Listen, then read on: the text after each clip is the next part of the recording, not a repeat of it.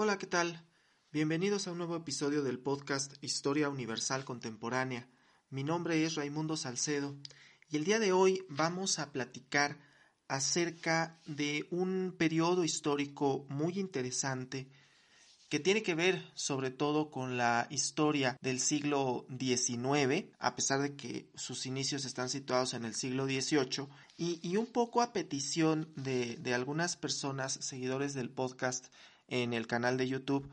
que em, han solicitado que se explique un poco más el siglo XVIII y algunos aspectos del siglo XVIII. En este episodio vamos a platicar sobre la era de las revoluciones y concretamente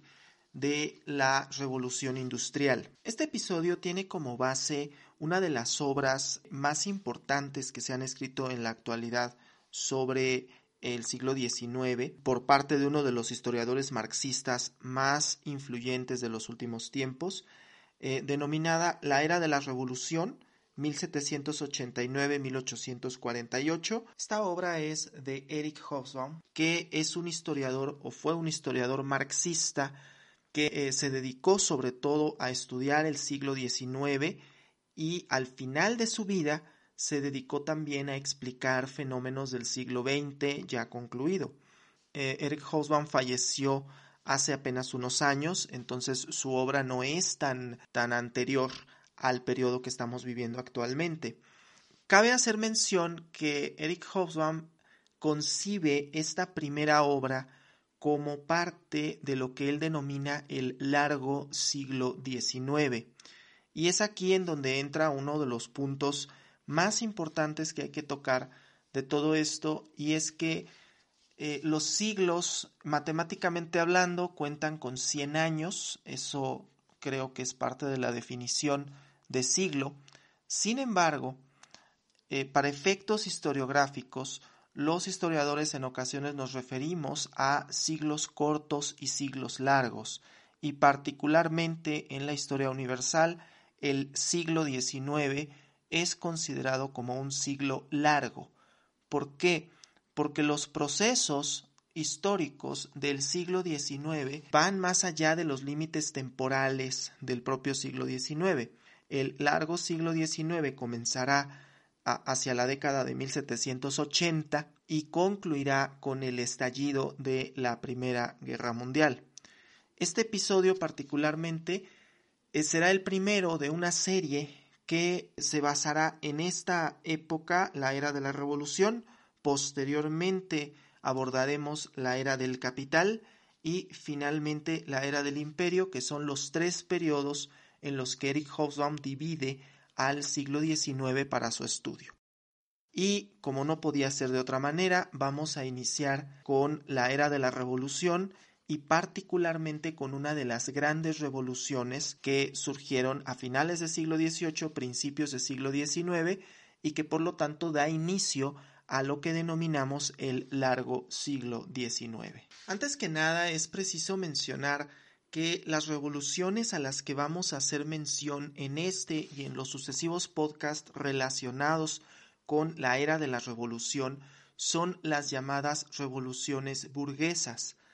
Y hace tiempo un comentario en Twitter preguntaba específicamente sobre eh, la diferencia entre una revolución burguesa y una revolución social. Y por lo menos de inicio baste decir que una revolución burguesa es aquella que surge cuando una clase social, en este caso la burguesía, se eh, levanta contra otras clases sociales particularmente la aristocracia, a fin de imponer un nuevo régimen político y económico. Como es bien sabido, las revoluciones no son necesariamente armadas, y es por esto que las revoluciones burguesas se van a presentar tanto en su vertiente armada como en su vertiente no armada, pero sí con una finalidad concreta, que es la clase social dominante eh, ha entrado en una decadencia y hay otra clase social que tiene un poder económico suficiente para decir tengo el poder económico y ahora busco el poder político. Básicamente eso es una revolución burguesa. En cambio, una revolución social se va a presentar cuando es la clase social completamente desfavorecida, la que se va a levantar contra el resto de las clases sociales. Y entonces esta es una revolución que tiene tintes más bien marxistas, eh, más bien basados en la obra de Marx o, por lo menos descritas en la obra de Marx como aquellas que en teoría deberían de llevar a estadios como lo es el socialismo, el comunismo, etcétera, eh, cuestiones que no se van a abordar en este momento, pero que posteriormente podrían abordarse en otro episodio. Muy bien, pues sin mayor preámbulo, vayamos al, al principio. Eric Hobsbawm plantea en este primer tomo de la trilogía del siglo XIX, una era de la revolución entre 1780 y 1848. Es decir, un periodo en estudio bastante extenso que se sitúa desde la época de la revolución industrial, que es lo que nos ocupará en este episodio, hasta la instalación de la primera red ferroviaria y la publicación del manifiesto del Partido Comunista en 1848. Ahí es donde eh, va a marcar el fin de la era de la revolución y el inicio de la era del capital. Aunque cabe hacer mención que válidamente podrían incluirse entre la lista de revoluciones burguesas a la revolución inglesa de 1642 o bien la independencia de los Estados Unidos en 1776. Sin embargo, Hobsbawm no lo considera del todo necesario. Muy bien, a manera de introducción, cabría decir que la humanidad en sí en el siglo XVIII, a finales del siglo XVIII, 1780, era mucho más pequeña, el mundo era mucho más pequeño, la población era menor,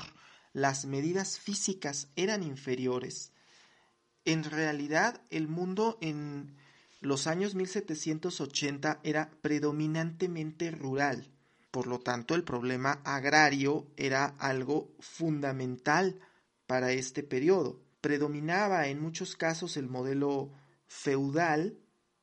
que resultaba además bastante arcaico, bastante anticuado para la época,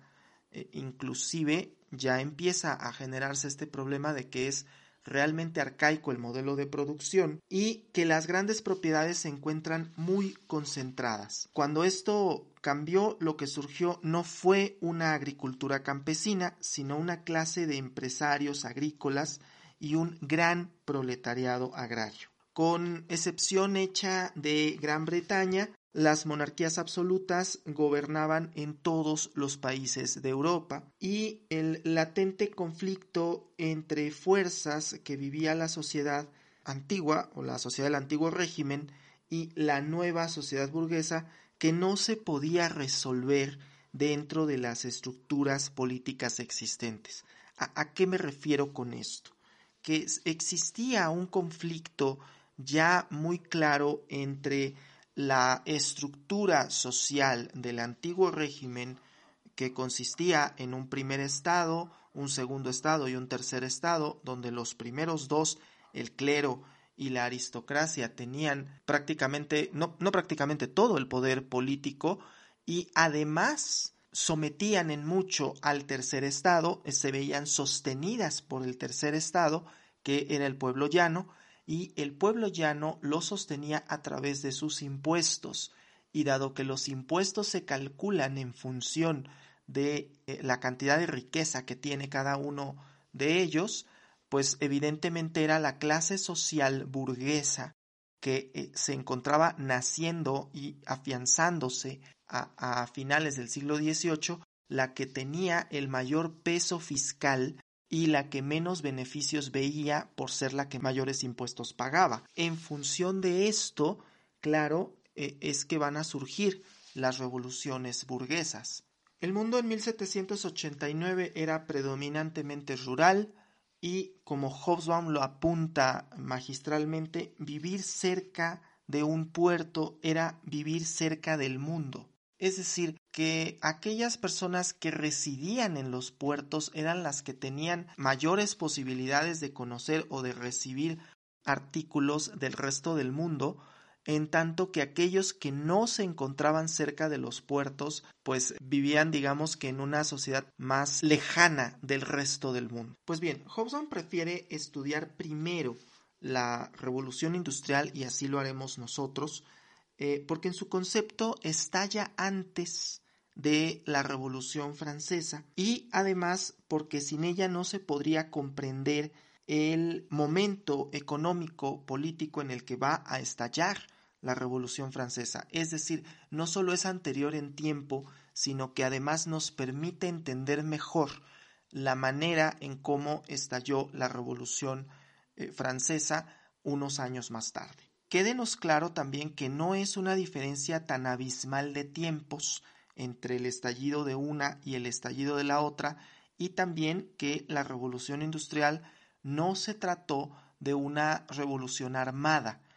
es decir, a pesar del concepto que en muchas ocasiones podríamos tener respecto de las revoluciones como eventos armados, en este caso la revolución industrial no tuvo este tinte, tiene un tinte completamente distinto y claro, nos sujetamos a la definición de lo que es una revolución, que consiste en un cambio radical, en este caso un cambio radical en la manera de producir las cosas. Y por supuesto, eh, nos menciona Hobsbawm que si la súbita, cualitativa y fundamental transformación verificada hacia 1780 en la forma de producir bienes y servicios no fue una revolución, la palabra carecería de sentido sensato alguno,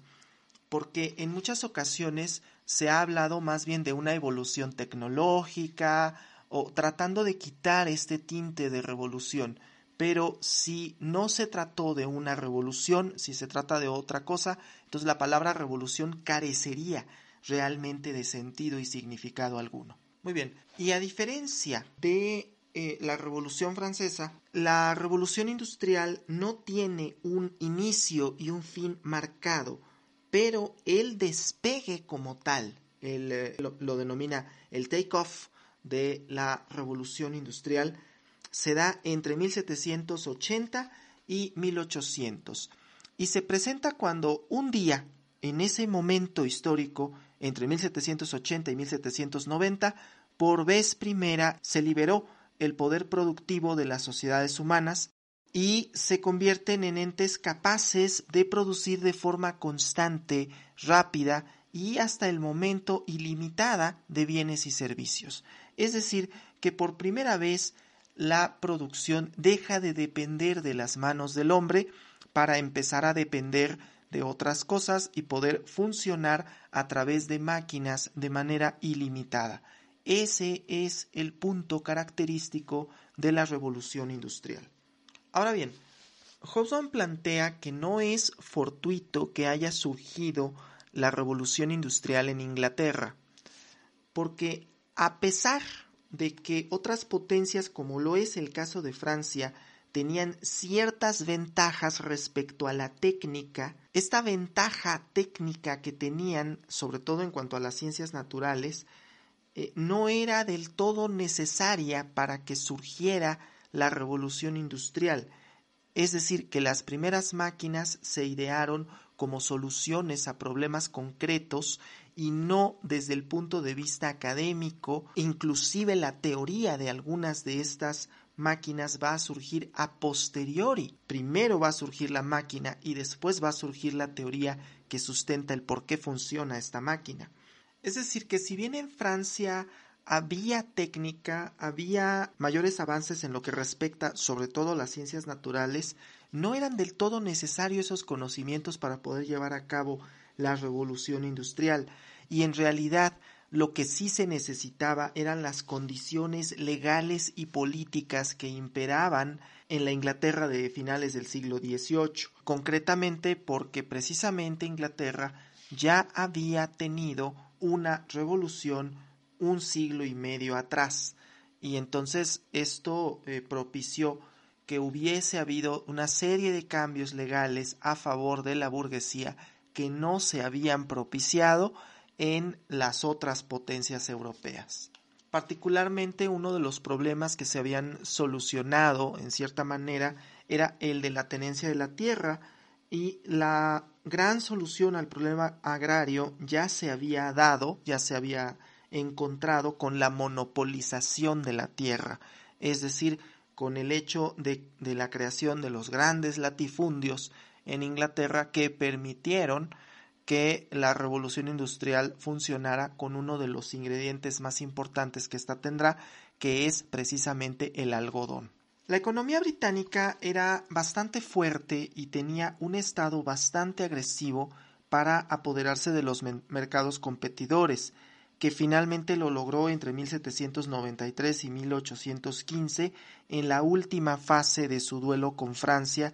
y eliminando virtualmente a todos los competidores no europeos, con excepción hecha de los Estados Unidos, por supuesto. El comercio de algodón fue el que floreció principalmente por ser más barato que la lana y se encontrará en todo el periodo de 1780 a 1848 aparejado con el comercio de esclavos. En términos mercantiles, la revolución industrial puede considerarse salvo por el periodo 1780-1790 como el triunfo de un mercado exterior por sobre el interior. Y dentro de ese sistema la importancia mayor la van a tener los mercados coloniales o semicoloniales que la metrópoli, en este caso Inglaterra, tenía en el exterior. Al respecto podemos decir que el algodón es la pieza clave de eh, Inglaterra en el inicio de la revolución industrial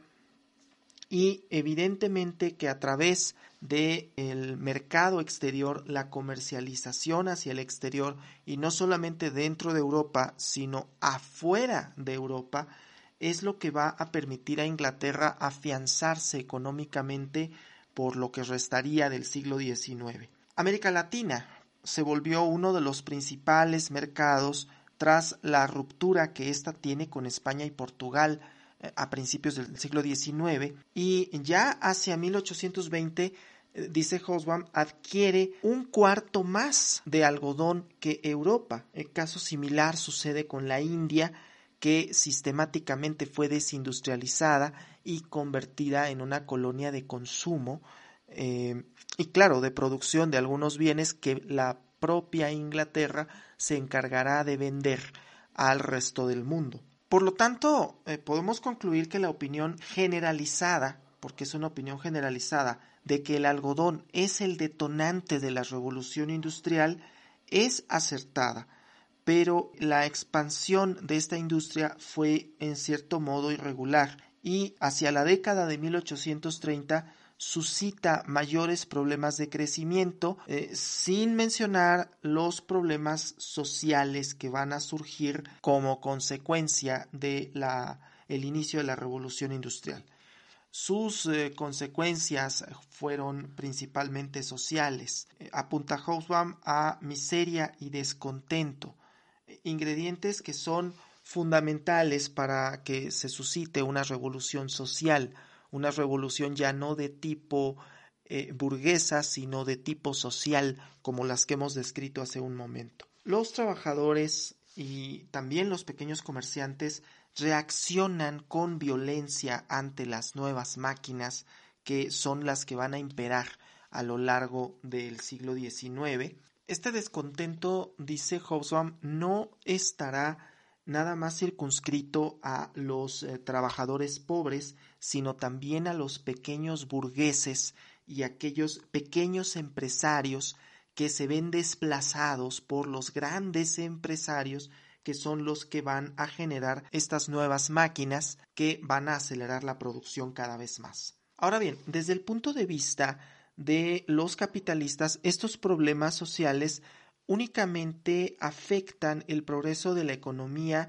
si por algún accidente se derrocara el orden social establecido. Es decir, que desde el punto de vista de los capitalistas, eh, este tipo de problemas sociales tendrían que ser acallados lo más rápido posible. Es importante precisar que uno de los puntos de las revoluciones burguesas tiene que ver con estos ideales de libertad, igualdad, que veremos en un capítulo posterior cuando hablemos de la Revolución Francesa, pero particularmente las libertades colectivas no son materia de estas revoluciones, incluso son mal vistas. Y por esta razón, en este punto, la idea, sola idea de generar huelgas o este tipo de, de cuestiones a favor de los trabajadores es netamente inconcebible. Ahora bien, apunta Hobsbawm que hacia 1815 las ventajas que había tenido inicialmente la revolución industrial se van a empezar a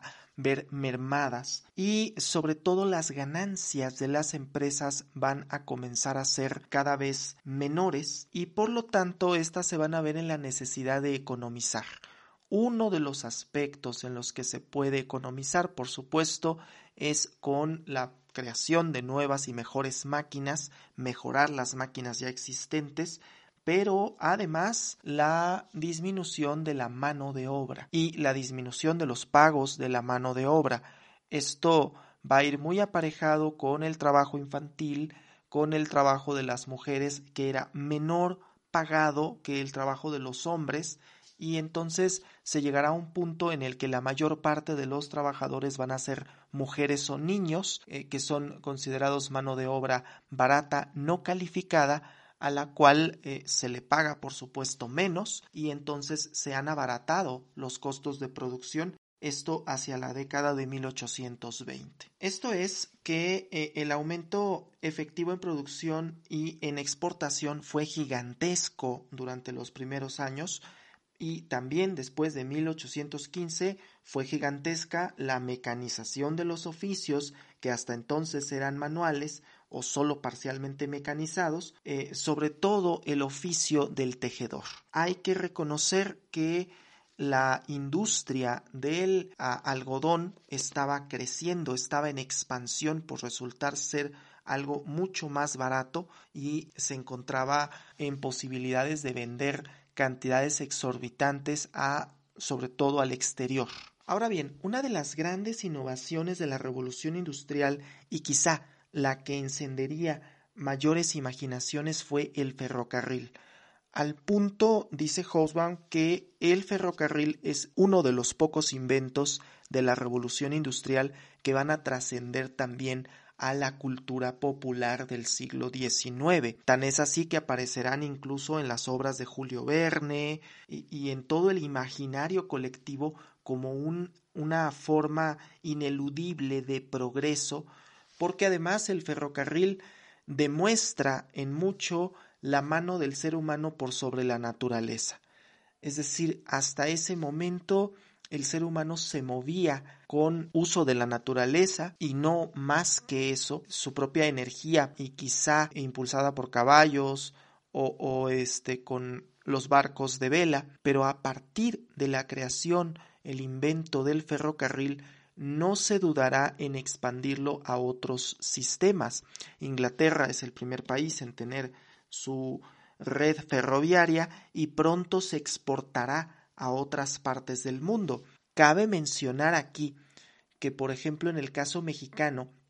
el ferrocarril llega hasta mediados del siglo XIX y tendrá una gran expansión en el periodo de don Porfirio Díaz, y era un sinónimo de progreso. E, e, en cierta manera, Porfirio Díaz decía, pudimos poner el ferrocarril en México y modernizar México que estaba atrasado respecto a otros países que ya tenían este invento desde hacía mucho tiempo y ya tenían una red ferroviaria estable.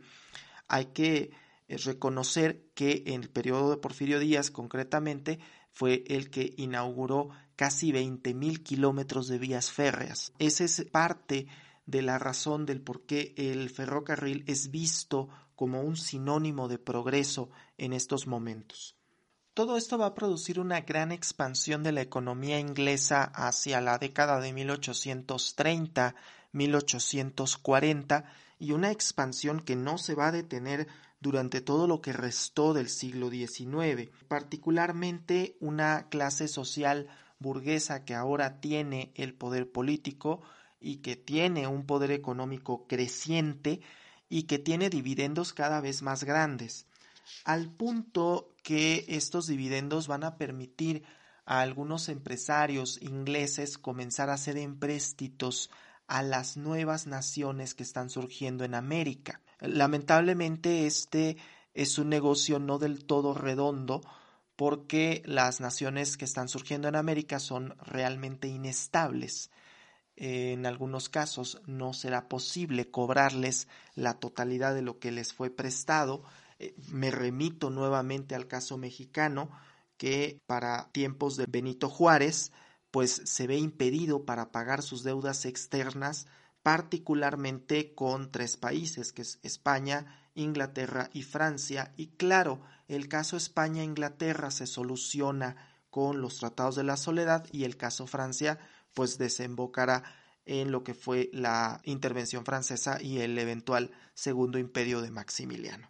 Pero a este punto eh, podemos observar que los eh, grandes banqueros ingleses comienzan a invertir en préstamos a estos países nuevos nacientes que surgen en América y empiezan a surgir en otras partes de lo que se desmembraba del antiguo imperio español, que como ya sabemos, sufre una gran decadencia desde ya a principios del siglo XVIII, pero particularmente con la pérdida de todas sus colonias en los primeros años del siglo XIX. Muy bien, y a modo de conclusión, vale la pena decir que el hecho de investigar el impulso para la industrialización constituye, en palabras de Hobson, solo una parte de la tarea del historiador. La otra parte constituye eh, en, o, consiste más bien en estudiar la movilización y el despliegue de los recursos económicos, la adaptación de la economía y la sociedad exigida para mantener la nueva y revolucionaria ruta, es decir, cómo fue que esta revolución continuó en los años posteriores, cómo se desplegaron todos los elementos y recursos económicos habidos y por haber para mantener este régimen por lo menos durante el resto del siglo. Y entonces nos damos cuenta que uno de los puntos de todo esto es la creación y la expansión de las ciudades, la creación cada vez más eh, frecuente de poblaciones no agrícolas que dependen, por supuesto, de otras actividades económicas como lo es el comercio y los servicios. También tendrá que ver una transformación social basada precisamente en la liquidación de los cultivos, los antiguos cultivos eh, medievales, para convertirse en mercados propiamente dichos. Podemos decir que esto no podría haber funcionado de otra forma si no se hubiese forzado en gran medida a que las ciudades se expandieran y sobre todo a eliminar las poblaciones rurales agrícolas, incluso podemos decirlo en palabras llanas, casi casi matándolas de hambre, obligándolas a vender sus tierras para además migrar a las ciudades y convertirse en trabajadores, en obreros de las grandes empresas que empiezan a surgir en las grandes ciudades. Lamentablemente los trabajos que se encontraban en las ciudades tampoco eran precisamente muy halagüeños y eh, señala Hobsbawm que una de las eh, grandes soluciones que encontrarán los capitalistas al respecto es establecer una disciplina laboral draconiana, particularmente disminuyendo los salarios de los trabajadores y obligándolos a trabajar cuantas horas fuere necesario para cubrir sus necesidades, porque el modelo económico ha cambiado y entonces el patrón no tiene ninguna obligación de mantener a sus trabajadores en buenas condiciones sociales, económicas, sino que eh, se les paga una cantidad y el trabajador tiene que administrar esa cantidad.